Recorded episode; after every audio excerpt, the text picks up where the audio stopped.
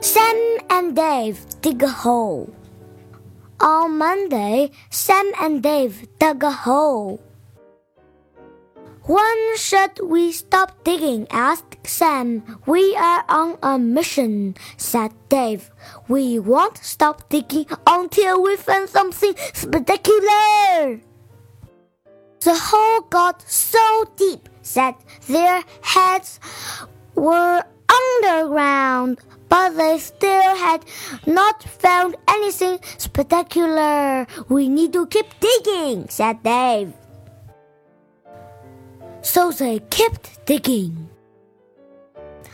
They took a break. Dave drank chocolate milk out of a flask. Sam ate animal biscuits he had wrapped in their grandfather's kerchief. Maybe, said Dave, the problem is that we are digging straight down. Yes, said Sam. That could be the problem. I think we should dig in another direction, said Dave. Yes, said Sam. That's a good idea.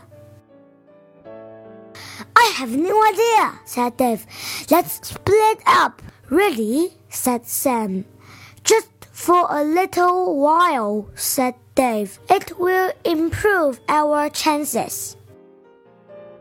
So Dave went one way and Sam went another. But they did not find anything spectacular. Maybe we should go back to digging straight down, said Dave. Yes, said Sam. That's a good idea.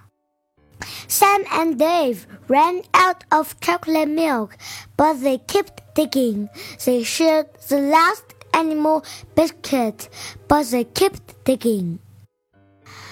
After a while, Sam sat down. Dave, he said, I am tired.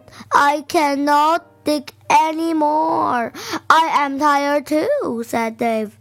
We should have a rest. Sam and Dave fell asleep. Sam, Sam and Dave were falling. Sam and Dave fell down, down, down. Until they landed in the soft earth. Well, said Sam. Well, said Dave. That was pretty spectacular and they went inside for chocolate milk and animal biscuit.